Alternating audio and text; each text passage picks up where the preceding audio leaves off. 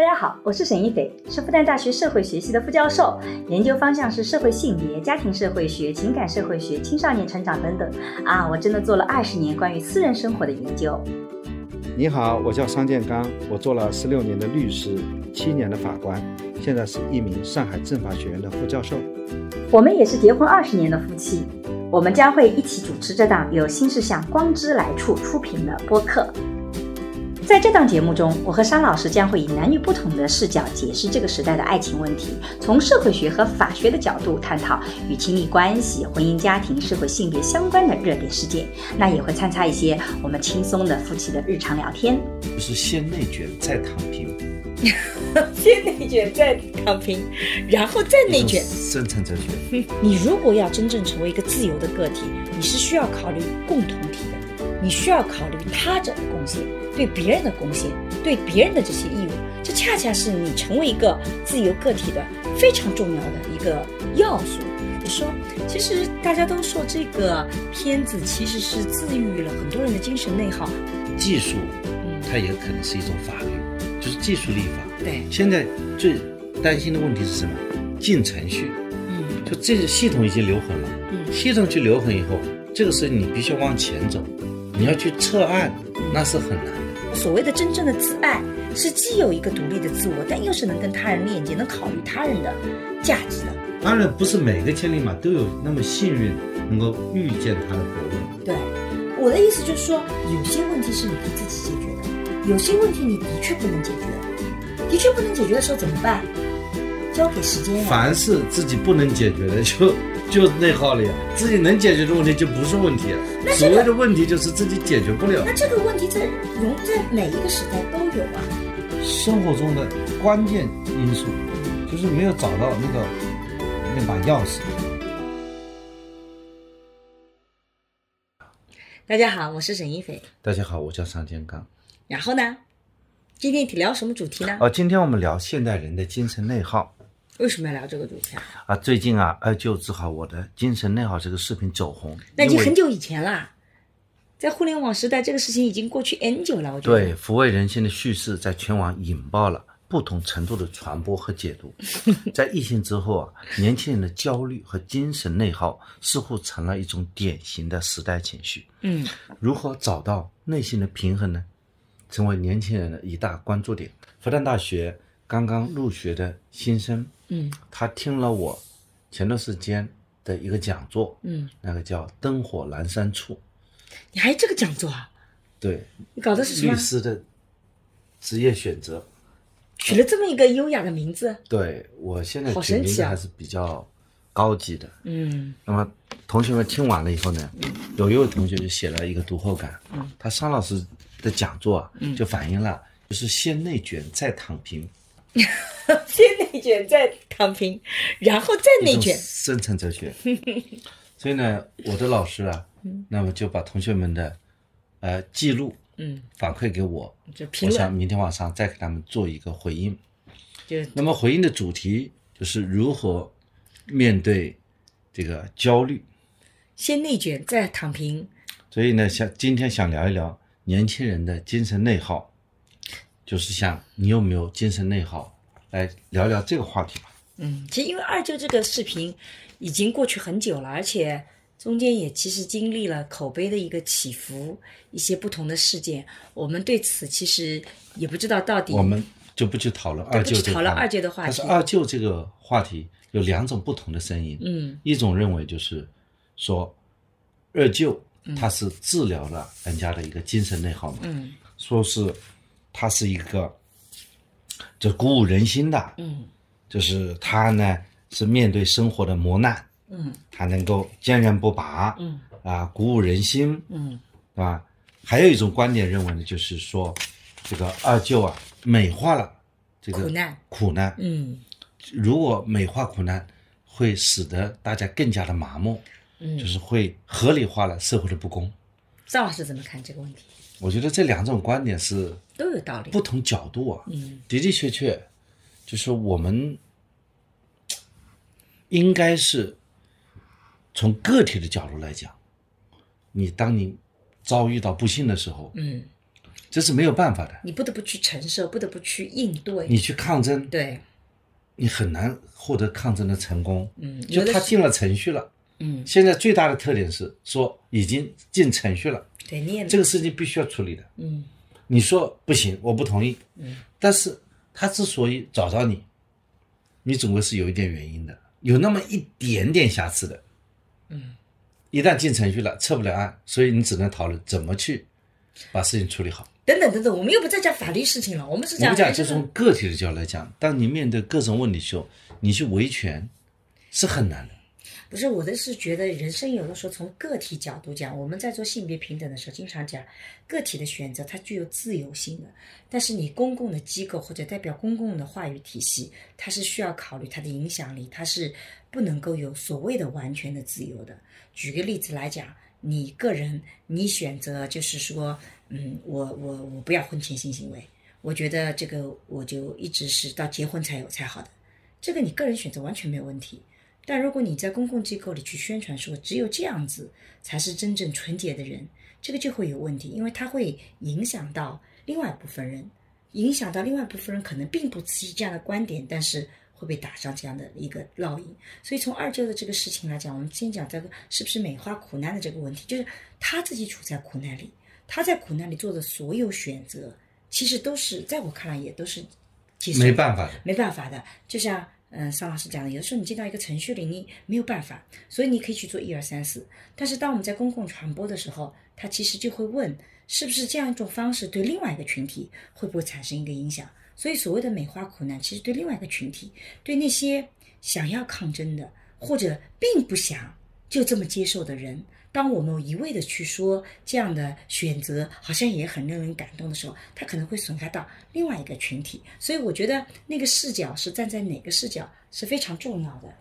我慢慢的从不同意你的观点到同意你的观点，我觉得实际上是这样的，就是当我们去讨论说啊，一个人在很不应该遭受那么多的苦难的时候，嗯他选择了人接受，并且呢也就算了，就是继续在一个比较差的环境来来苟合作，嗯。或者说这也是他选择，而且可能是他当时的最优选择。对，就是我们作为一个媒体，或者说去宣传这件事情的时候，然后挂以就是要治疗了我的精神内耗。对他这个标题其实是有问题的，好像就是我们在其他情况下，就是精神内耗就是不应该。你看二舅那么苦，你看他都都这样子努力，他都这么努力，你这个看我们，你看你腿还是好的，你还有你四肢健全之人，嗯对吧？你还有什么去抱怨呢？社会有那么一点点不不公平那是 what 呢？那你应该要接受它。对，你看这个逻辑是有问题的，就是我我觉得嗯我我刚开始是不同意你的观点的。那是因为，呃，我们也讲一下，这其实我们在录这个之前，我们其实之前有过十分钟的讨论，我们先吵了一架，然后我们隔了两天又在录，其实是我们聊着聊着发现聊偏了，对吧？对，我觉得从个体的角度来讲，的的确确，嗯，你是他这样讲是非常不容易的。对，但是我们做一个传播，还不是真正是希望这个社会变得更加 easy 嘛？整个社会变得宽松吗？对，我们社会是尽量的追求公平嘛？嗯，那这里面也有一个对很多传播者来讲觉得很难把握的尺度，就比如说，我会觉得有些东西是表扬，但是表扬一个东西，它其实就是有价值判断的。这个价值判断会不会伤害到跟这个表扬的这种情况不一样的？那这个是不是也会有伤害？如果每个人都变得很敏感的话，到最后你会发现什么话都不能说。也就是说，如果我来看二舅的这个视频，我个人觉得是可以接受的，就是因为他就是讲了一种日常生活中我也经常看到二舅这样的人，我我们日常生活中是有的嘛，对不对？嗯，对生活很热爱，即使是身处不容易，他也努力的。所以我觉得我自己是觉得能接受的。但如果这社会敏感的人越来越多，一方面这是好事儿，我们对有些歧视越来越有意识；但另外一方面，它会使得你能够言说的空间是变小的，因为你每一个表扬，它其实就是有价值判断的，对对吧？这一点我就觉得这个是很好莱。坞呢，它其实是蛮虚假的。嗯。你看他写了一个人阿甘嗯，那么傻，对，他只会跑，嗯。结果呢，他这个在战场上他也很厉害，对，他因为会跑，他救了人。嗯。然后呢，他打乒乓也打得很好，他只会打乒乓。嗯。然后呢，他也不知道搞投资，他就买了一个水果嗯。这个公司的股票，嗯对吧？是因为他比较感人，所以他就去呃造一个船去打虾。结果呢，因为他比较老实，所以船停在这个水中间。嗯，就是说，他也其实其实他就说，在我们这里，嗯你比较简单，你只要傻好了，但是你只要会一项本领，你也能够比较幸福。但是阿甘和二舅，我觉得背后有一个情绪的不同，是因为我们在看阿甘的时候，我们会觉得这是他个人的故事，你不觉得身边应该要给他提供更多的所谓的社会支持？但是我们看二舅故事的时候，其实我们会有这样的感觉，就是说，如果这样的人能够给他更多的社会支持，其实是会更好的。我们上次在谈二舅的时候，桑老师跟我有十分钟的争吵，就是因为我不能理解为什么二舅他这个小儿麻痹了以后，就是他就不好好去读考大学呢？桑老师就觉得我特别不了解情况，对不对？当时那个的确是有现实情况的，桑老师可以把这个补充一下。对，其实，比方说你小学，嗯，升初中，嗯那是需要考的。对，在那个时代，并不是所有的小学生都能够去读初中，对它有一个选拔机制。后来呢，实现了九年义务制教育，对，那么又可以分成这种普通的初中和重点初中就。初中考高中你是要考的，你考不上就小学到初中嗯就分成重点初中和普通初中。对那个时候义务制教育就是普通初中。嗯那么重点初中，对吧？从初中到高中又有个选拔的，嗯就并不是所有的学生都能够考得去高中的，是吧？而且呢，他考高中甚至有一些其他的政策规定，必须应届生考，对就是往届历届生呢复读呢就不能考到重点高中对，类似于这样的规则是限制了。对，所以我当时不明白的是，二舅他只不过是这个腿残了，脑子又没有坏掉，为什么他不就他不努力去继续考高中呢？不努力继续去读书呢？那桑老师告诉我，其实是因为当时的条件没有复读，你不可能复读。因为他你错过了就错过可能面临了很多的问题，比方说他这个残疾了啊。他残疾后他可能还没有适应嗯。残疾的那种走路的方式，对。他也很可能没有适应，就是大家原来是很羡慕他，觉得班上第一名嗯。那样的一个天才，突然之间是瘸着个腿来上学，他没有办法面对他那些朋友们，他心理上也会面临障碍，所以我对二舅本人来讲，嗯。怎么会是小事不呢？，就我的意思就是说，我们之前聊到的一个重点是说，因为这个社会本身机制没有给到他可以继续选择的机会，不像现在放在现在的语境里，他是可以再去读书的，对不对？所以我当时不理解的是，我觉得就说农民的艰难，就农村人的艰难，嗯，你可能是不能理解。，对，所以张老师会觉得我对二舅的一些吹毛求疵，是因为我不能理解当时那个语境从这个二舅的个体来讲，他的确是做这样的选择，他是没有办法的。对没有办法，就说你要给他说你应该再去读书，那是苛责他了。对，因为他读他肯定看病也要钱，嗯，他这个读书也没钱，嗯。对吧？所以呢，他也没办法读书。如果说他这一届成绩跟不上，嗯他很可能连当时还有一种高考的这个嗯叫预考制度，就并不是所有人都有资格参加高考的，你要参加预考才能够参加高考我怎么不知道这个历史了？已经，天哪，我好像啊。那个你还没你没有用过粮票嘛，对吧？我小时候应该用过粮票的对你没有这些概念，嗯我也是最后一批用粮票的人。啊。你你因为你因为自己需要米换粮票，我已经没有这个概念了。对，就是就是说，可以说我们呃国家发展是很快的、啊，所以其实放到现在，有那么一很长的一段时间，对我们每个人的生活还是比较的艰难。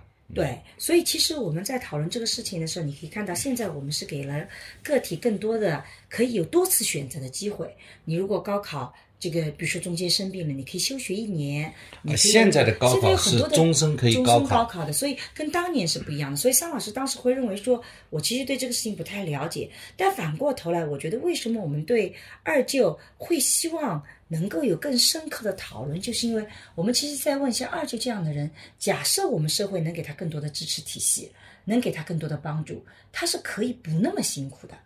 有的时候恰恰是我们在呼吁社会能不能更多的帮助这样的人。我觉得这是网络上的另外一种为什么觉得不要去美化苦难的背后的一种诉求。我觉得这也是一种理性的反思吧。对，而且这其实是比较呢，好的一个。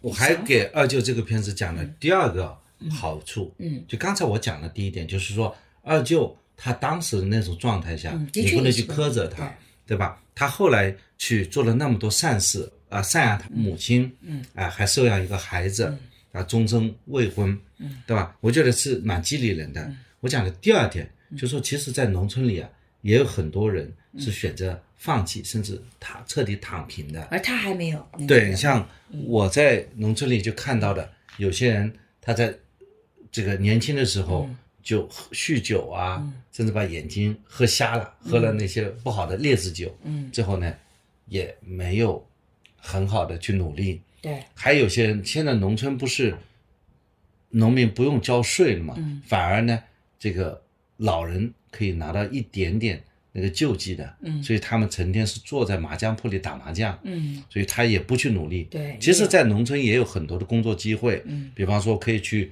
卖苦力，啊、一天有那么一百块钱的收入，嗯。但是呢，也有很多人选择是不去做苦力，嗯。嗯。他就选择的，因为农村有那种可以自己种点庄稼种点菜啊，嗯种点粮啊，他就维持最基本的一个生计。对所以呢，这一点从这个意义上来讲，这个二舅也是值得非常尊重的。对，而且我觉得二舅，我自己在看的时候，我觉得二二舅是值得尊重的一个非常重要的点，是因为他可以放弃自己的一些权利，就比如说他放弃结婚了，虽然他也有里面的情爱故事，他收养了孩子，但是他从来没有放弃过他对别人的责任和义务，比如说要抚养老人，要为身边的人做些贡献啊，养女要养大，就他对他人的责任从来没有躺平过。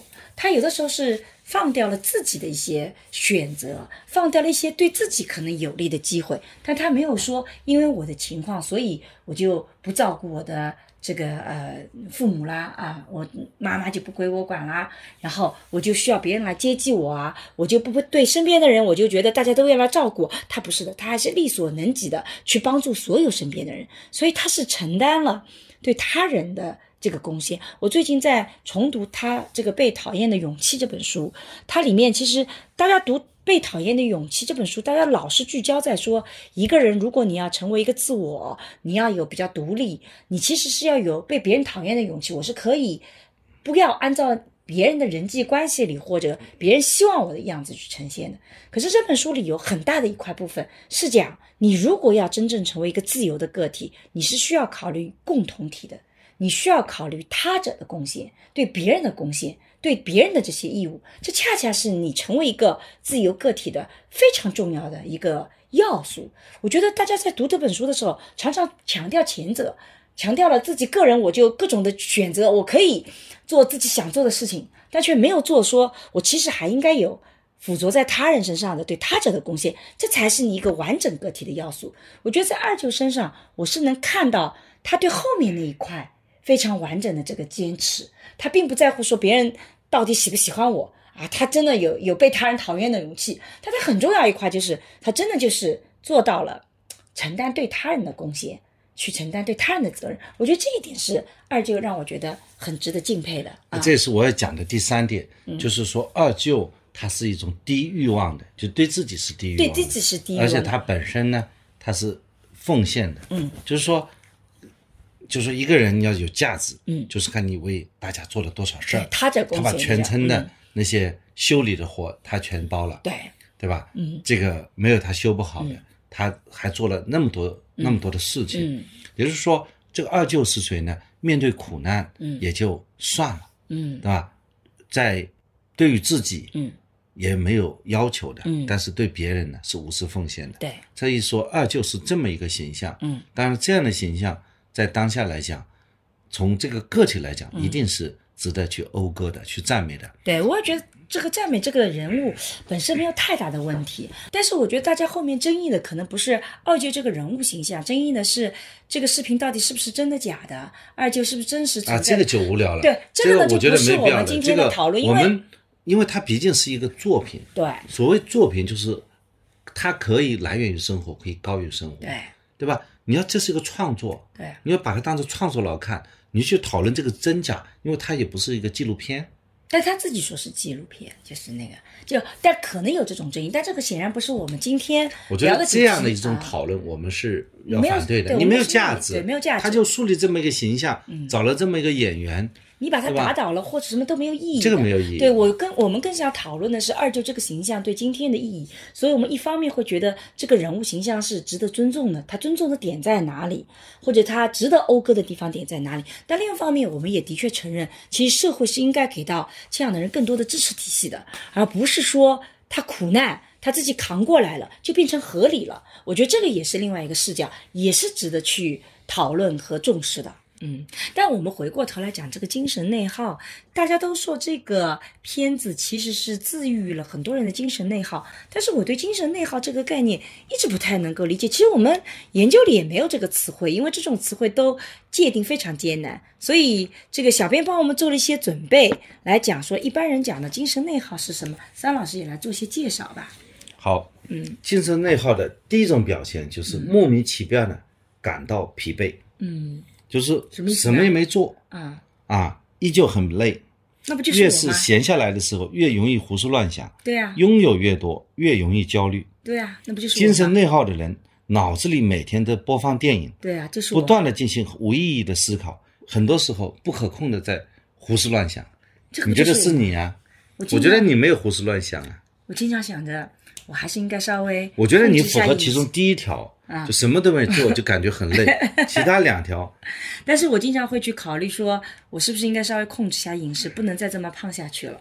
但是我不会影响我任何生活，夜宵还照常吃，这不就是无意的思考吗？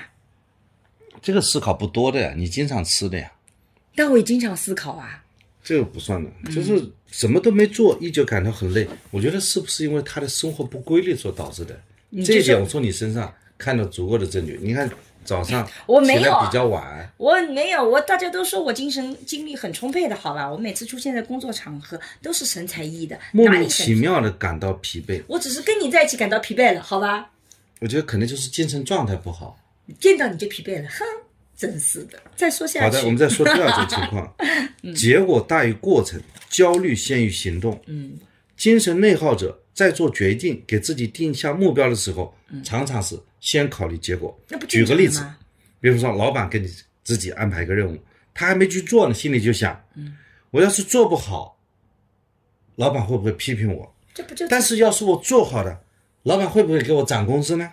这不挺正常的吗？我们作为一个可实际上都会有一个预期、啊，他实际上没有行动，认为没开头，他就自己吓唬自己，焦虑感常常出现于行动之前。这个也很正常。比如说我在接一个项目的时候，要做一个研究，我会想，如果我做好了以后，是不是可以这次可以发一篇啊、呃很好的文章？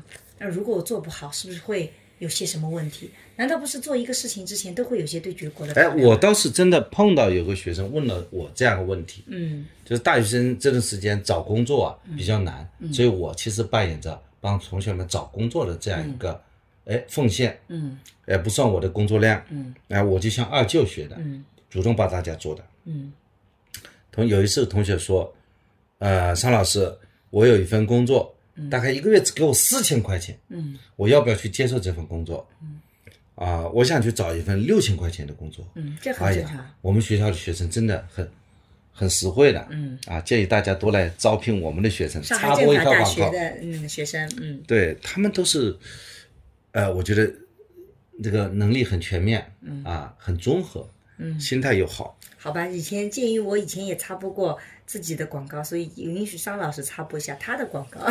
后来我我就我跟他说，我说你刚开始的时候，你肯很可能是需要一份工作，如果你觉得这份工作你能够收获到你的知识。假设你老板给你这点钱，也让你不不教你法律知识，只要你跑腿打杂，那我觉得你不要去做这份工作。嗯我觉得正常人也不会给你这么一点点工作嗯啊，这的确。但是你看问题的角度呢，不是用四千或者几千来衡量的，嗯你还得看是这个工作本身能够给你带来除了金钱以外的什么样的价值。嗯，如果说，其实这里面是一个问题两个方面，对一个但是那个角度不一样，就是说看钱不应该去看，关键是看给什么样的活。哎，但我的一问题是，同样给我一样的活，我同样能学习，但一个地方给我四千，一个给我六千，我肯定希望去找到六千的。但我觉得实际上不是这么回事，为什么？因为四千的人不会给你干六千的活。不是啊，我觉得我值六千呐，对呀、就是你四千干的活和六千干的活，它内容肯定是不一样的。所以我觉得，所以你是理论上讲的，实际上是不一样的。他让你付你六千的人，他就尊重你的劳动价值，会让你做一些有利于你能力提升的事情。对，他之所以给你那么低工资，他也没打算你好好干，他就是想剥削你的劳动力而已。所以你的意思就是说，这个四千也是不要的，呃，就是不要，但是理由不是因为钱少，啊是因为他做的工作内容很可能是不利于你的成长的。低价值的，对吧？你四千块钱开了一年车，一个大学生帮人家去做这种打杂的活，那是浪费时间。对我同意你的就是有些技能是你不对我同意你的观点。不利于你的进一步的就是成长。说你有的时候一些工作不要只看是钱多钱少，你重要的看它是给你什么样的技能的发展。有的时候他给你低的钱，不见得是你能学得到多的，对。恰恰给你低的钱，而且他没我这种对学生的指导是非常有效的，所以你学生呢把钱盯着四千六千，我说你这个事情先放一放。对，我说你盯着老板教你干什么，他能教会到你什么。其实每个人都有点这种考虑结果的那个，很正常。不要所有人都觉得自己精神内耗，所以我就觉得其实也有先考虑结果，也没那么严重嘛。好，第三点，第三点情况就是情绪敏感，想的太多。嗯无论是在社交中还是感情里，他们都容易想得多，嗯，会因为别人的一句话脑补出很多剧情，嗯别人的表情有了波动，他们会以为自己的某句话说错了。嗯别人，啊、这些人往往情绪过分敏感，嗯放大小的细节和细小的矛盾，嗯跟内耗的人相处，对彼此来说都是一场社交障碍，嗯大家都觉得累。哎，你觉得你在生活当中碰到这样的人吗？有的，其实我觉得这样的人，其实他有的时候会说他是讨好型人格，他特别的什么在乎别人的观点啊，然后他觉得别人对他怎么怎么样，所以他希望调整。但是我经常跟这个人讲，我说你不是讨好别人，其实这样的人，我觉得常常是你把自己看得太重了，你以为一句话别人就会怎么怎么样，很可能别人就根本就没有考虑到你。就像我对自己的容貌，我没那么在意，就是因为我觉得好像。其实没有那么多人在乎我长得到底有多漂亮。你只要长得不是那么的丑，不要走极端，很干干净净的出来，有多少人在乎你真的好看不好看？尤其是有些行为，我最近拍张合影，我眼睛闭掉了，主办方就用了我所有人都眼睛真的就我闭掉的，我就觉得那就因为我的这个我无所谓，因为我觉得不会有那么多人关注到我的，就就因为你眼看睁开和闭上都差不多，我觉得。瞎说，你又哎，我这是为了安慰你啊。就是安慰嘛，瞎说。就我的意思就是说，其实有的时候没必要把自己想的那么的重要，所以有的时候像这种脑补怎么怎么样，其实是你其实是把自己想的太过，哎，我碰到这么一个真实的案例啊，嗯。曾经有一个海归，嗯他来咨询我，嗯。他说所有的人呢都对他不友好，嗯。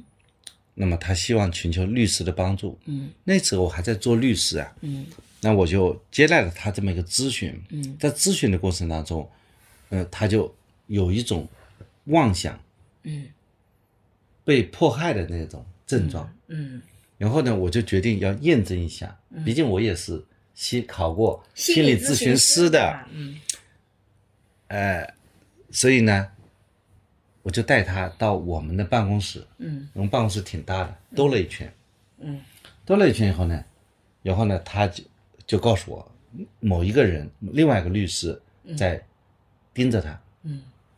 我就把他带回来以后继续放到办公室，我就去找那个律师。嗯。我说：“你认识刚才那个和我咨询的那个客户吗？”他说：“我不认识他。”嗯，我知道了，我就回去，我就基本判断，嗯。他是真的是心理有障碍的，嗯。就是一种极度的焦虑嗯，导致的一种敏感。对，这个其实这个我是讲的极端了，这但并不是生活当中的人都是这样。嗯但是我就看到我刚才讲的情绪敏感、想太多啊，嗯，它的延长线就是往那边走的。对的，是的，走到极端其实是有点问题的，是心心理上。对，有些人他之所以去在乎别人想什么，嗯，其实他是一种不自信的方面。对这不自信来自于他对现实的焦虑。对，我曾经在有一段时间，啊，我觉得有人在盯着我，那是真的有人盯着你，我觉得那没人盯着我，为什么？因为我我自己知道我那个时候压力比较大。所以你就觉得别人都盯着你。我知道你讲的哪个阶段了。好，我懂了。好吧但是我觉得你是没有这种症状的，因为你大后来部分时候我非常清晰的知道，我是因为当时的压力比较大。对你大部分时候都是我其实是觉得我已经有很多我现在走在马路上，是 谁盯着我，我都不知道，我盯着你都不知道，对吧？任何人盯着我，现在我是我知道我现在属于一种比较放松的状态。没有，你现在属于极端放松的状态。好了，我跟你讲话，你就嗯嗯嗯嗯嗯，但是呢，哎你完全不知道完全不知道这个。我前面讲有最糟糕的是什么？就是我有的时候给你选择题，是喝咖啡呢还是泡茶？你说好的，你看这是典型的心不在焉，真是的，趁机。这就是情绪极度不敏感，想的太少，所以反向的。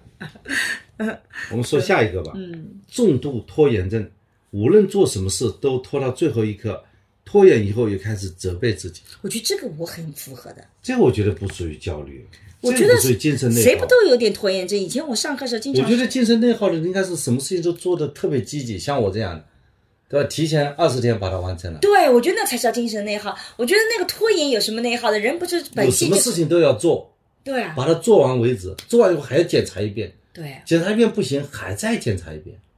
这个我妈妈讲了一个，她觉得你教育儿子，她在旁边很看不惯的地方，就是儿子，你叫儿子做几道题，然后儿子做了，做的很快，你就发现，哎，今天做这么快吗？啊，再加几道题，这叫内耗。我觉得拖拖拖不做，有什么内耗的呢？对，重度拖延症，我觉得这反而是比较淡定的表现。就是我他比较淡定，他知道说现在上学了，还有三天两检，他的 还剩下两天。他说：“反正今天不做，明天后天再去做。”我就着急啊，万一明天你忘了怎么办？你就达不到三天两检的要求啊。嗯，他说的是我们家儿子，但是我觉得复旦的学生很有意思。我经常开玩笑，复旦的学生对自己都很自信，就给我二十四小时，给我一个晚上，我可以把所有的作业都做完。所以他们总是拖到最后一天来那个，比如说你说我是周五要交作业，对吧？中午十二点收那个的，他绝对是在第二第周四晚上八点以后开始写，就是他绝对不会提前的，只要给他一个晚上，他熬夜熬到早上做完了，然后再交给你。我对这种重度拖延症的人是没有机会合作的，那我就是重度拖延症，你不是不得不跟我合作吗？你还以为你我们俩？其实合作也不多的，因为我就认为你什么事情你提前做和你到最后做，其实你花的时间提前做会更少，你会更加从容，但是因为 be prepared，你因为你不知道中间会发生些什么事情特别在中国的当下生活，你一定要提前去完成。对啊，我也提前做了，可是我发现我提前做效率就很低，我会拖很久很久。后来我就发现，我只有到最后一刻，我的效率才会你到。最后一刻，我交材料，突然发现这个二维码验证码登录不了，那你就过期了，但是我写东西的话，我只有到最后一刻，我才能把东西写出来。好吧？所以总而言之，这个重度拖延症都和内耗没有关系。我也觉得跟内耗没有关系。下一个是持续性躺平，嗯有一颗想努力的心，但是手上的手机从来没有放下过，那不就这是我的呢种间歇性的努力。那不就是我吗？我们桑老师最近对我很不满意，因为他发现我每天都睡懒觉，但是因为还没开学，我觉得我就抓紧时间睡懒觉，有什么错的呢？我觉得这个主要是一些习惯问题，工作习惯没有养成，对吧？我没有养成很想天天在那里励志，从来没有行动过，啊，这样的不叫精神内耗。我觉得这个事情放到精神内耗里面是太扩张了，精神内耗的内涵，给自己找了个借口，其实就是有的时候啊，没有太多规划，其实就是没有好的学习习惯。说的就是我了。我说下一个吧，但是没有好的习惯，有的时候也能够做得不错的，因为你灵感一发，你做的也还不错。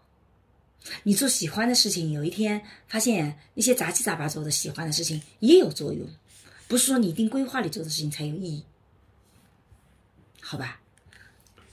我们说下一个，这个就不讨论了，因为你即便有很多灵感，但是你没有基本功，你这个灵感爆发下来，也是这个池塘里的一个浪花，我有基，掀不不出大浪来的。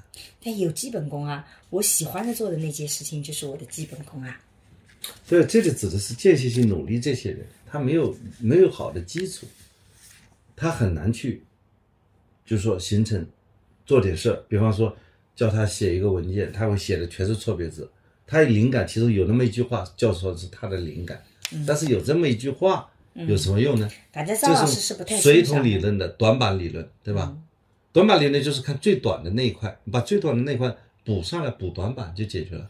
但是这种间歇性努力的人，他短板比较多，他也有一两项长板，嗯，对吧？你把长板发挥出来就可以了。人生干嘛要去补短板呢？把长板全发挥出来了，让别人看到你的优势，不就可以了吗？但是在中国当下，你往往是被看不到优势的，别人只会看到你的缺点。好吧，第六种，内心敏感，自己的情绪很容易受别人影响，经常会因为别人那个眼神感到焦虑、沮丧。这其实跟情绪敏感想太多很像。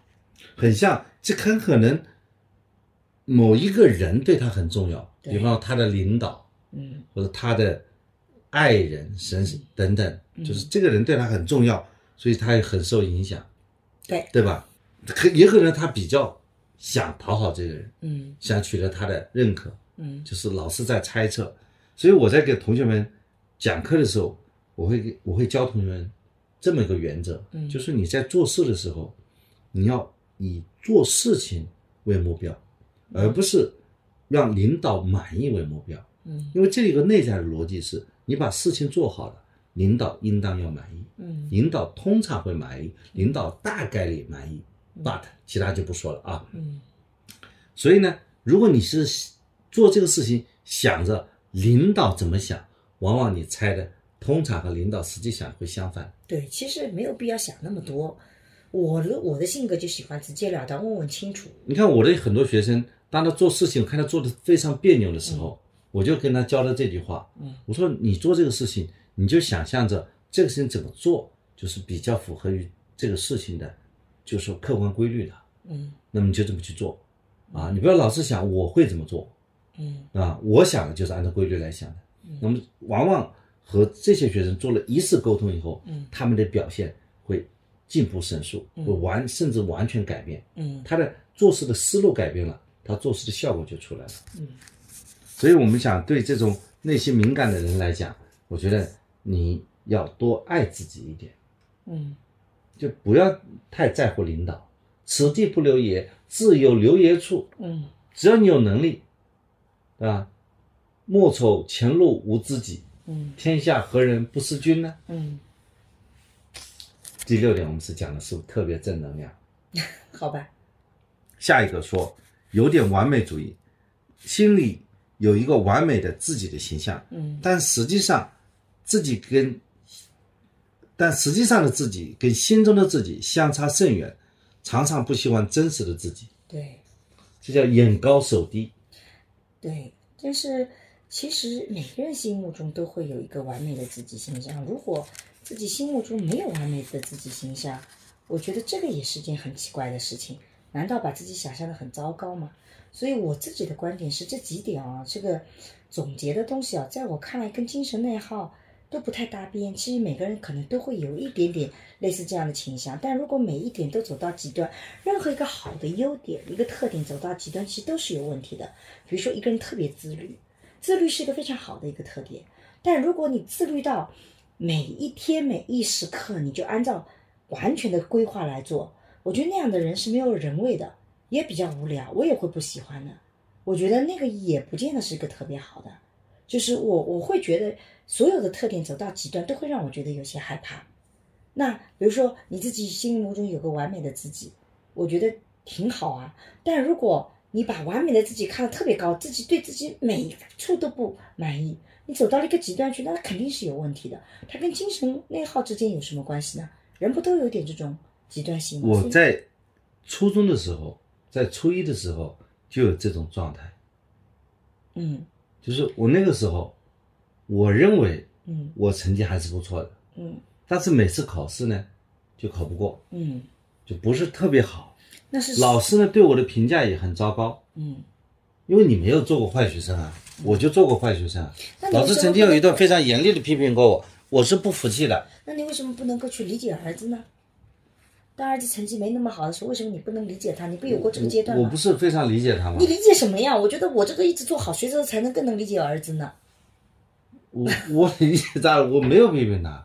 好吧，但你好像这么讲，我天天批评他，我好久没有批评他了。对，最近做的特别棒，最近从六月份到现在真的做的很棒。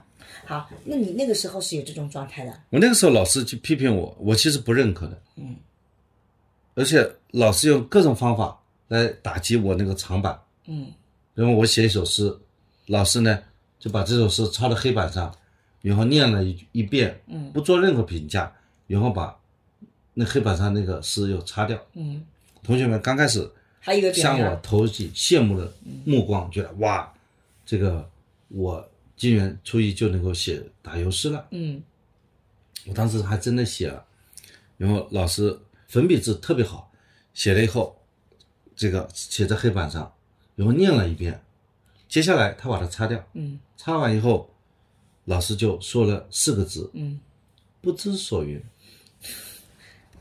我觉得那个老师做的这样我觉得老师为什么要这么做这种事情呢？这种老师，你说不知所云，那你不要擦了，对啊，你不要去不要抄上面，啊他还把我的打油诗抄在黑板上，对然后把它擦掉，对然后说了四个字，同学们觉得，哎呦，这大概是比比这更糟糕的没有了。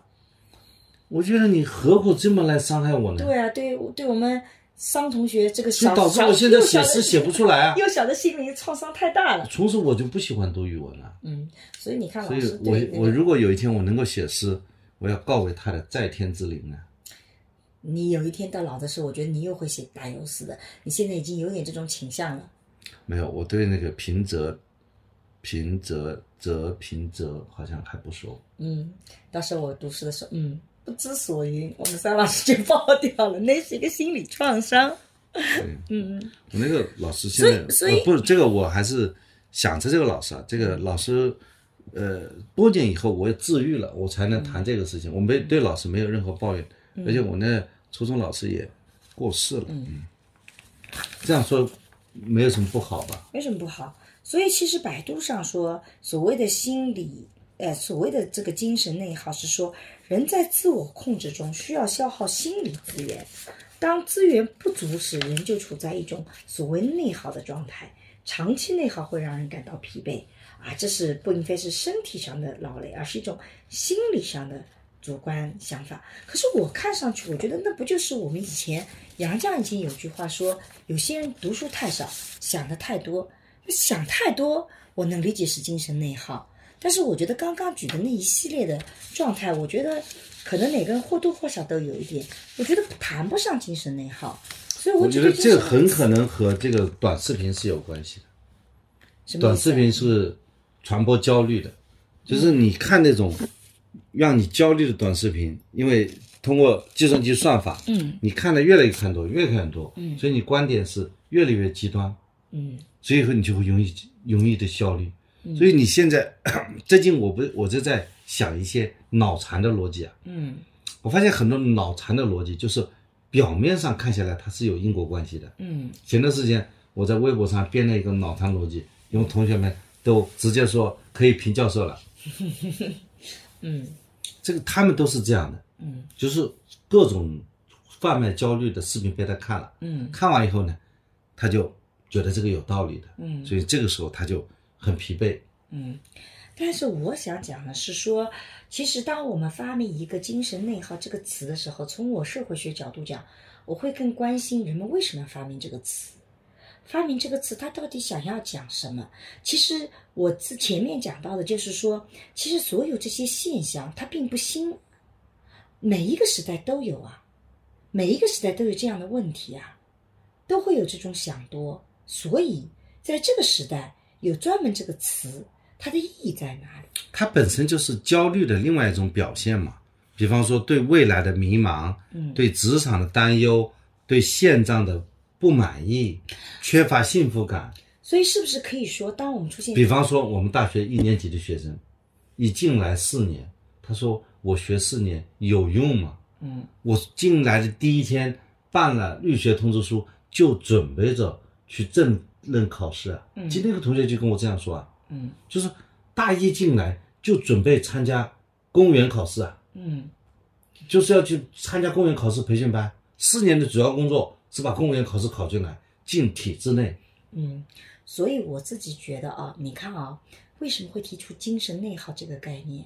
我们往深一步的来去讨论“精神内耗”这个词在今天出现，是不是充分说明了我们今天在一个不确定的社会，人们特别特别的焦虑，然后我们对于不确定的这种后果，我们不知道怎么把握，所以我们出现了种种的变形的行为。在变形的行为里，刚刚像你举到的这个例子，我就觉得有点就是像我们以前讲单向度的人或异化的人，就人慢慢成为了一个工具。比如说，你本来考大学，你的目的是什么呢？你是享受大学生活，在大学生活里，你好好的去长一些能力出来。长这些能力是什么呢？是为了你更游刃有余的把握生活。可是，当这个压力很大，这个所谓的不确定性很强，你自己天天想东想西，你觉得什么都抓抓不住的时候，你很可能你自己就不再成为一个目标，你自己不再是目标，你自己变成了个工具，你变成了在四年里面拿到司法考试的工具，你变成了你在未来要拿到一份好工作的工具。至于为什么要拿到这好工作，拿到好工作的目的是要去学一些东西，享受一些东西，这些过程中很可能这些都被忽视掉了。所以，我们以前的人也想东想西，现在的人也想东想西，都有这种特点。为什么那个精神内耗会被提出来？是因为我们会发现，这种想东想西，你到最后发现它其实没有真正的价值。当你把自己作为工具的时候，你很多的想东想西，表面上看起来好像我要去解决这个考试的问题，但其实到最后会带来虚无感，它会没有价值，因为你把自己给抽干了。这才是真正的，我认为提出这个概念的一个那个，就内心里其实是空的，你失去了，你不断追问自己，你你考了司法考试又怎么样？那你要马上为挣钱努力，你挣了钱又怎么样子？你会发现，你一系列的追问的时候，其实有很长一段时间你的自己是不见的，所以这是精神内耗里我觉得很重要的一个当代性。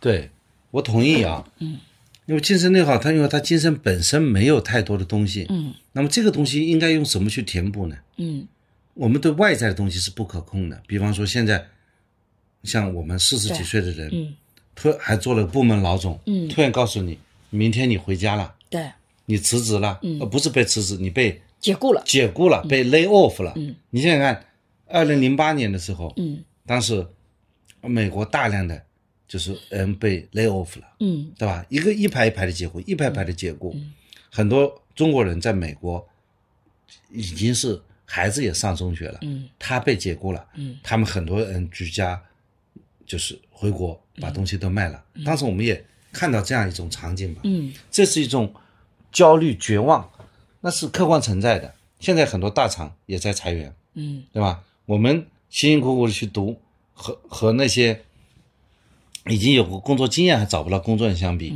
我必然就面临着焦虑。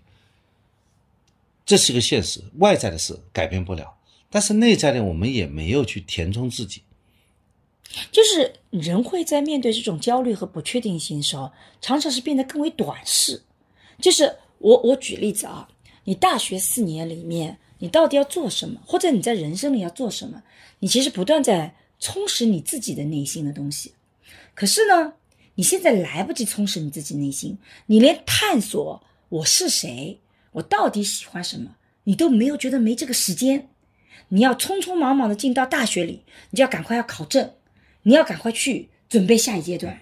你在整个这个过程中，其实你是没有时间好好跟自己在一起的。你把自己那个自己抽离掉了，所以那个精神内耗本身，精神是不会被内耗的，因为精神本身就是一种力量。精神为什么被内耗？是因为精神本身成为一种工具，它不再为你自己那个人跟你同在了，精神被分离出来了。所以我觉得这才是出现精神内耗的核心的原因。对我现在也是比较不理解啊。我有机会我会跟那些一二年级、三年级的学生再聊聊为什么。其实我们在读大学本科的时候，我们觉得一年级、二年级、三年级就是读书，真正找工作的时候，等到大四下学期觉得哇，现在毕业的那一天都会想着要找工作。对，现在的学生怎么那么早？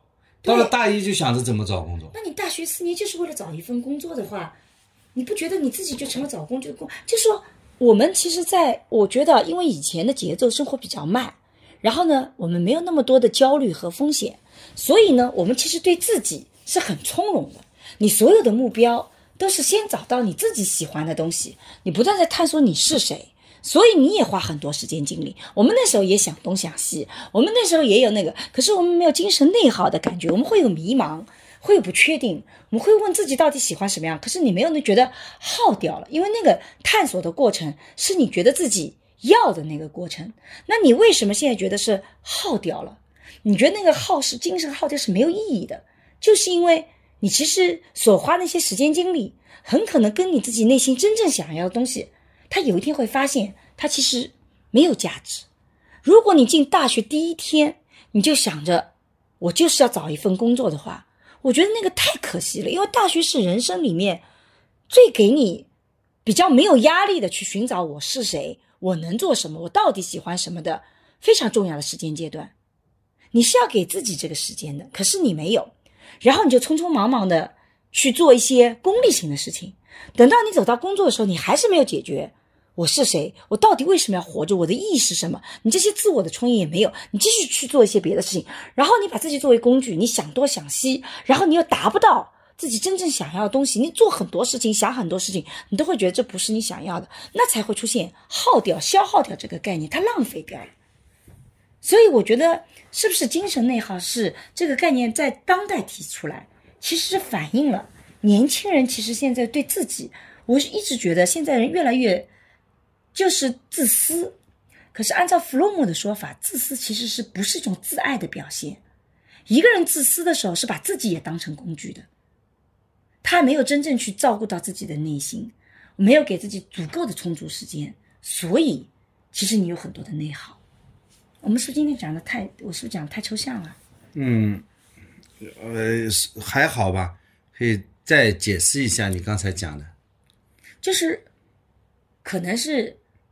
我自己觉得做爱的研究里面，就是什么叫真正的自爱？自爱其实它有两个层面，一个层面是一个独立的自我，另外一个层面是和他人的连接。因为你个体的存在的意义，只作为你个体，它是没有意义的。你就吃喝拉撒这一点，你只有跟他人存在链接，你的自我的意义才能呈现出来。我们为什么有的时候觉得自己很美？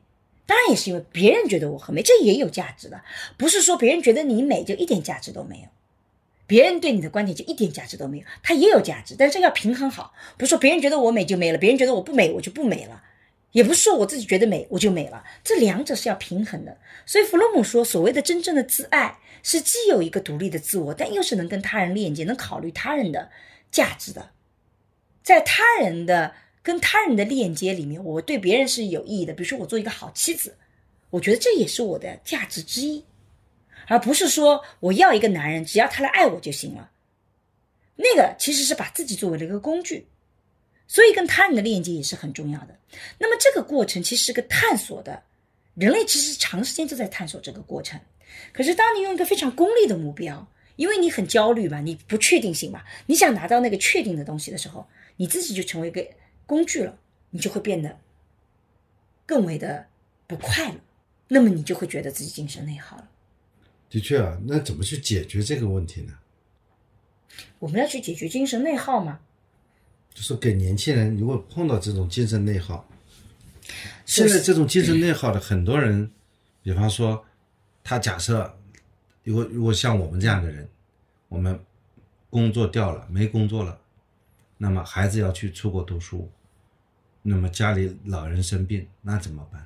这种人其实不是精神内耗，你讲的这个干他恰恰不精神内耗，因为他面对现实的问题那，是现实的他就。要解决，他就是现实压力。所以我自己是觉得，精神内耗这种词有点像鸦片，它会让你把真实的问题全部掩盖掉了。你就用一个精神内耗把所有杂七杂八的东西，你看小贝给我们整理的，大家对于精神内耗的这个认识，它是如此的没有章法，不成体系，互没有相矛盾嗯，它没有边界，它这样一个框一样，你什么东西都可以那个。你吃了这个鸦片，你就变成说我精神内耗，然后你就不做什么了。恰恰相反，解决精神内耗的一个问题是，不要把精神内耗套在自己身上，你现实的去问问看自己到底遇到了什么问题。举个例子来讲，如果我特别在乎别人对我的看法，那我可能就要问，那我怎么去超越太过在乎别人看法的这个想法，对不对？这就是个具象的问题。你去那个那有的时候没办法，这个领导就决定了我的升迁。那那你当然我希望今年能够评个优秀，对连续几年评个优秀，我就我的这个级别就会往上提一级，对啊，对吧？这个提一级呢，就能够让我有比较更高的收入。那那这根本就跟精神内耗没有关系，这就是你的需求，你就需要学会怎么去跟领导打交道。但我现在也没有学会啊，我怎么拍马屁呢？他觉得那那这就是不是精神内耗的问题，那这是一个怎么跟这个领导打好、处理好关系的问题。这个领导他喜欢拍马屁的，你做不到，你就得承受你因为不会拍马屁所导致的后果。但是很多人是在压力之下，他的动作是变形的。你讲的压力变形，所以哎，那你看，这就是变成一个压力变形的问题。如果我们有那么多压力，我压力变形了，我怎么办？跟精神内耗也没有关系。也就是我觉得那个大帽子套了以后，它无助于事情的解决，反倒会损害你的问题。反倒如果你遇到问题，你一步步去解构，我到底遇到了什么东西？比如说我们刚刚讲到，我不会跟领导沟通，那我是怎么不会跟领导沟通的？我会跟领导打招呼吗？我会领导跟我布置的任务，我会及时的回应吗？我做不到的时候，我有没有及时的告诉领导我哪块做不到了？你这些都是可以具象化的。但你一旦谈到精神内耗，我就没有解决方案，因为我觉得背后我根本就不知道什么问题。那如果我这个的确我讨好不了他，那就是两个人很不和。那那背后都有具象的问题嘛？我的意思就是，我的解决方案是精神内耗这个概念，它不解决问题的，把它扔掉，找你具象的问题，你才能真正解决你的问题，你才能往前走。你要克服那种所谓的焦虑和不确定性，恰恰你是要拥抱这种不确定性的。你要知道自己哪个做得好，哪个做得不好，哪些我可能的确现在做不到，那我得怎么花时间人？有的时候是无能为力的，他之所以找到借口，说自己精神内耗，实际上是他自己解决不了他自己当前面对的问题，自己不能走出当下的困境，对所以他用一个精神鸦片、精神内耗来给自己合理化。对，就以就也经常会有朋友说我你有没有这种时候，非常无助又走不出来，每天在那里胡思乱想有跟你吵架的时候，啊？那几乎时间不多的。但也有解终极的解决方案啊，实在不行就分了算了，它也有个终极的解决方案，只是你在衡量代价嘛。我曾经在小的时候就有这种状态，比如说，比如说那个时候读书读不好，嗯，我也想读好，但是就爱天天去玩，所以天天励志，结果呢，呃，因为没有读好，所以大人呢也各种歧视，父母各种责骂，对，就是想改变自己，就改变不出来。那你后来是怎么改变？后来因为碰到了王国平老师，对，所以你看，一个人成长的过程中，他有的时候是要借助外力的。人不能把自己抓住自己的头发拎起来，对人要往上升，一定是要有个外面的力量的。我，我我同意你的观点，但是不是所有的问题都是这样的？有些问题是你可以自己解决的，有些问题是你要等待时机解决的。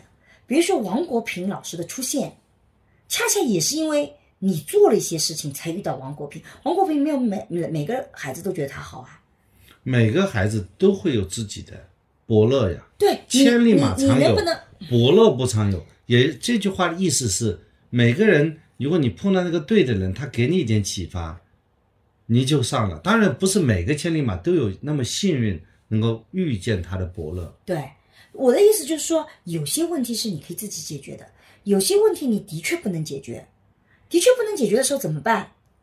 交给时间呀。凡是自己不能解决的，就就内耗了呀。自己能解决的问题就不是问题啊。所谓的问题就是自己解决不了。那这个问题在容在每一个时代都有啊。如果这样的话，那就每一个时每个人都有自己解决不了的问题啊，就有这种时候啊，那怎么办呢？解决不了的呀，你就得用时间去解决呀，你得慢慢来呀。这点倒是但你不能。说给自己一个精解决不了这，个问题的时候，你要给时间。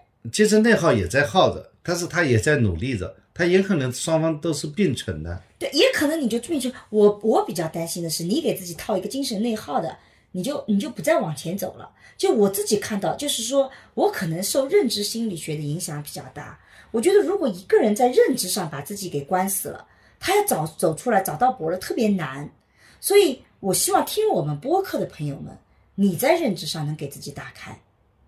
如果你遇到具象的问题，实在无助，先讲找到你第一步能做的事情。比如说我跟你吵架，我跟你有不同的点，我也会找第一步，我怎么让自己现在稍微好受一点的方式，这也是解决的方法嘛。我怎么再去找你沟通？哪个点是我需要跟你进一步沟通的？哪个点我可能现在就不沟通，我等待时间的解决。就你自己内心里会有一个这样的步骤嘛？它也是一种解决方案。哎，不做选择也是种选择。你解决不了，你把它搁置也是个选择。它并不说一定是内耗到那个的。当然，经常有朋友批评我们说，我们可能不能够去理解你真的处在非常无助的。其实也有啊，我不也有人生里也有这种状态吗？你是很清楚的知道，我也有这种无助的时刻呀，也有走投无路的。那你就是遇到了一个具象的问题，你真的很麻烦。那这个时候，你就要寻求一切的方式，寻找自己资源，看看有没有贵人能帮到你。但是精神内耗，我觉得他有的时候是我看到这些定义，我觉得他太过消极。就我我不知道他的指向是什么，所以我的重点是说，你你遇到问题，即使遇到一个我不能解决的问题，我也承认，暂时我解决不了它。我觉得可以逃避到电视剧，逃避到小说，逃避到读书当中。对，也是一种解决方法。对，但是，与其你给自己框一个框，然后你把自己陷在那种漩涡里，我觉得不如承认自己有些问题暂时现在真的解决不了。对，当我去碰到这种解决不了的问题的时候，我也会去看一些剧啊，对啊，听一些好的这个音乐，然后就看看自己除了不能做的这个事情以外，还有什么别的能做的事情吗？先不做决策。别别的我还有很多事情能做的。往往不做决策是最好的决策。对，所以有的时候他们经常跟我，学生也经常跟我谈这种问题。我经常跟他讲，你能告诉我你现在具体的问题吗？你不讲具体的问题，我帮不了你。是的，可能人生也需要一个导师，或者说在某种意义上讲需要心理咨询师。哎，这不一定是需要心理咨询师，这就是为什么，好找个好 buddy 聊聊天也可以啊。这就是为什么我们需要文学，需要影视剧，需要游戏，需要综艺，需要一切跟生产力没有那么紧密相关的文它就是治愈你的灵魂。它就是治愈你的方式呀。你你在精神内耗的时候，你为什么你你不是说你就耗了你就那个，你要得去看书啊，你要到电影院去看场电影呢、你别老想着说啊，我自己不行不行不行，你天天想想没有用，你得做些什么事情。你你你一旦说啊自己精神内耗了，那个我就觉得那个，反正总而言之，我我自己日常生活中没什么遇到很多人说自己太过精神内耗的，我发现经常是形容别人的，但我觉得这种形容可能都不是在我看来就很抽象，这个概念我不太能理解。那么就今天的聊天做一个总结吧。尚老师来总结吧，我刚刚已经讲的太多了。好的，我觉得精神内耗是一种现象，这种现象就是可能是面临着现实的压力、现实的困难所导致的。嗯，这样一种现象也折射了我们当代处在这样一个最好的时代吧。嗯，所以呢，我们需要去通过一些啊文学、一些艺术来治愈自己，来疗愈自己。嗯，来告慰自己的灵魂，对，让自己不再寂寞。沙老师突然变得很文学。我的总结就是，解决精神内耗最好的问题就解构精神内精神内耗。我遇到任何一个问题，我先去解构这个问题，解构这个问题是解决这个问题的第一步。我觉得这就是我的建议。你知道吗？前段时间我跟学生们做了一个一个讲座嘛，学生他说我那种反馈，其实我在讲的时候，我包括我们现在在聊播客，我也其实挺小心翼翼的。嗯，就是说我们去鼓励说啊，前面又是机会，同志们冲啊，这个也不现实。很可能呢，嗯我也觉得是在给他们灌鸡汤。嗯我不如做一个真实的上健康，嗯告诉他，我们很多时候，你不能不能叫他躺平，而是说是一种很更加智慧的生活，嗯就是这也可能就不需要那么内耗了。能再具体解释一下？具体来讲，你可以看书，嗯你可以提高自己的修养，而不是见的是提升自己的技能。对，人在提升自己，把自己变成工具的时候，请记得，你这个一定要做另外一件事情，就是怎么充盈你自己的内心。如果两者你失衡了，比如说你天天充盈自己的内心，一点技能都没有，这也不行，你就得靠别人养着。但你永远在充实自己的技能，忘了充实自己的内心，其实你会发现也是不行。你还我在当时在做律师做到七年的时候啊，也会有这种内耗的一种阶段，嗯非常的焦虑。就是其实那个时候赚的还可以了，嗯就是你接到这一单客户的时候，你老想着下一单客户在哪里，是不断的在那里找电话本、打电话约客户见面。后来，我觉得我再想想我那个时候，我就觉得那个时候是一种精神内耗。嗯现在我觉得，其实可能就没有那么的焦虑，或者说当自己所以张老师你把精神内耗等同于焦虑这个概念。基本上是一种焦虑，就是说，现在你说你很可能觉得，呃，生活还是挺美好的，你应该，呃，多去看看书，嗯，多去看看闲书，嗯啊，那么这个时候你也是觉得，这个生活是你是告慰了他，你是对对得起他，否则的话，你天天去爬分，嗯。啊，效果也不好，你不见得能够爬得到分儿，嗯。然后呢，在那里拼命焦虑，而且你不学习，嗯。你爬分的效果也很糟糕，嗯。就是没有抓到生活中的关键因素，嗯。就是没有找到那个那把钥匙，嗯。就是你要找到生活的主要矛盾以及矛盾的主要方面，嗯。也就是说百分之八十的百分之八十，嗯。就是你要找到那个做那个最紧要的那一部分，嗯。可以把自己的这个心情和沉静下来，嗯。就是你不能太多，嗯。太多的欲望。啊，就像这个二舅一样的，到他对自己没什么要求，嗯，我们张老师终于把这话题拉回到二舅了，牛。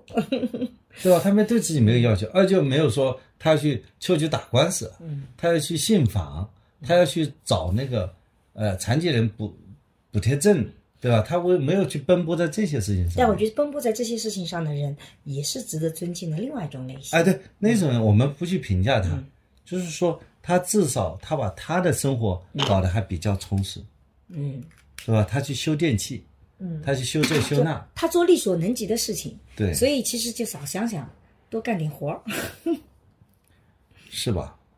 但是聊到最后的时候，其实我就突然想起那个呃写《邓小平传》的傅高义这个教授曾经讲过的一句话。那个时候刚刚到哈佛，然后燕京学社请他来做讲座，他就当时说了一句我们在座的学者都不太听喜欢的一句话，他就说：其实你们现在人做研究，你们做过的所有东西，其实我们老一辈都做过了，你们无非就是创造了些新词而已，而这些新词背后所有的问题都是老问题。他说他做了这么多年的学术，觉得没什么新问题，你无非就是些新的现象、新的名词，但背后就关有关人的问题，永远是那些老问题。所以我就在想，所以精神内耗这种词，它也是每一个代人他会创造一些新词出来，但是可能背后紫色的是人类永恒的问题，对吧？如何寻找自我，如何找到有意义的生活，就像哲学三问一样，很可能又回到了这些最根本的简单的问题。嗯，对，创造新词也是我们当代一个特色。嗯，也没什么不好，我们只是聊了，好像其实你看下来，也就是那些东西。嗯我同意傅高义老师的那种观点啊。现在很多金瓶装旧酒，金瓶装旧酒，对啊，这个是太普遍了啊，什么东西花哨啊，加了这个名字啊，就去讲这个牛头不对马嘴，其实里面的内涵没有，新的思想没有。啊，你这么说，我们自己也反省一下，我们今天聊的有什么是新的思想吗？其实没有啊，因为其实像这样的话题，如果你看以前的很多人的对谈，他们都已经谈过了，只是每一代人都需要不同新的形，式的我们要。道歉一下，我没有浪费大家的时间，用了一个小宇宙或者说那种其那种啊那其他的播客的新的傅高也说了但是傅高也说，但是时代的进步就是需要用不断的你时代到底进步在哪里？时代不停的进步，但是每一代人有自己的语言体系去理解世界、诠释世界。当代人做的事情就是用当代人的话语体系去诠释那些古老的话题，因为古老的人诠释的方式以及语言你已经听不懂了，所以我们只能用当代的话语体系去诠释那些古老的命题。哎，我们就我们做的其实无非就是这件事情我。很羡慕那些古人啊，在这个两千多年前就能够讲出那么精辟的话，而且流传了两千多年。嗯。所以古话还是很有道理的，对吧？哎，我们可以以后找找看，古话里有没有跟精神内耗相关的这种语言或词汇，或者是一句话。如果这个我们的听众朋友里面有对古文特别熟悉的，你可以去找一些古文里面有关的这种现象的语句也好、诗句也好、词汇也好，其实很贴切精神内耗的。我们也很期待，我们两个古文功底都不咋地，但我们很期待我们的厉害的听众朋友们能给我们提供一些类似这样的这种有意思的古代的文学那就是人生的三重境界。嗯到了第三重境界就是灯火阑珊处。啊，怪不得我们桑老师又回到了灯火阑珊处。好吧，好吧，那今天的这个聊天就到这里啊，我们非常期待跟大家看到大家评论区里的互动，我们下次再见，拜拜。拜拜。啊，也最后呃，这里补一句啊，也请大家原谅我今天因为是感冒以后的嗓子，所以嗓子非常嘶哑，可能声音会不那么清晰跟洪亮，也请大家多多体谅。好的，尽量了。你说体谅有什么用啊？给观众朋友们、听众朋友们体谅。好的，就这样，拜拜。拜拜。最近我做的沈一斐性教育课已经上线，我想通过这门课和你一起坦诚地聊聊成年人的爱与性，所有我们过去回避的性教育，我们一次性讲清楚。希望每个成年人都能享受性愉悦，更享受爱情。为了回馈一直关注和支持我的粉丝，如果你感兴趣，欢迎你搜索公众号“光之来处”去看一看。我和孟尝合作了一档付费播客，在二零二一聊性别，希望能帮助你打开对性别的想象力，做更自由的人。如果你感兴趣，可以在我的播客主页或者搜索公众号“光之来处”加入学习。我和新世相也合作了一门社会学爱情思维课，希望能帮你提供对爱情的结构性观察。如果你想要更系统的去看待亲密关系，也可以在公众号“方知来处”加入学习。好啦，今天的播客就到这里，谢谢你的收听，我们下期再见。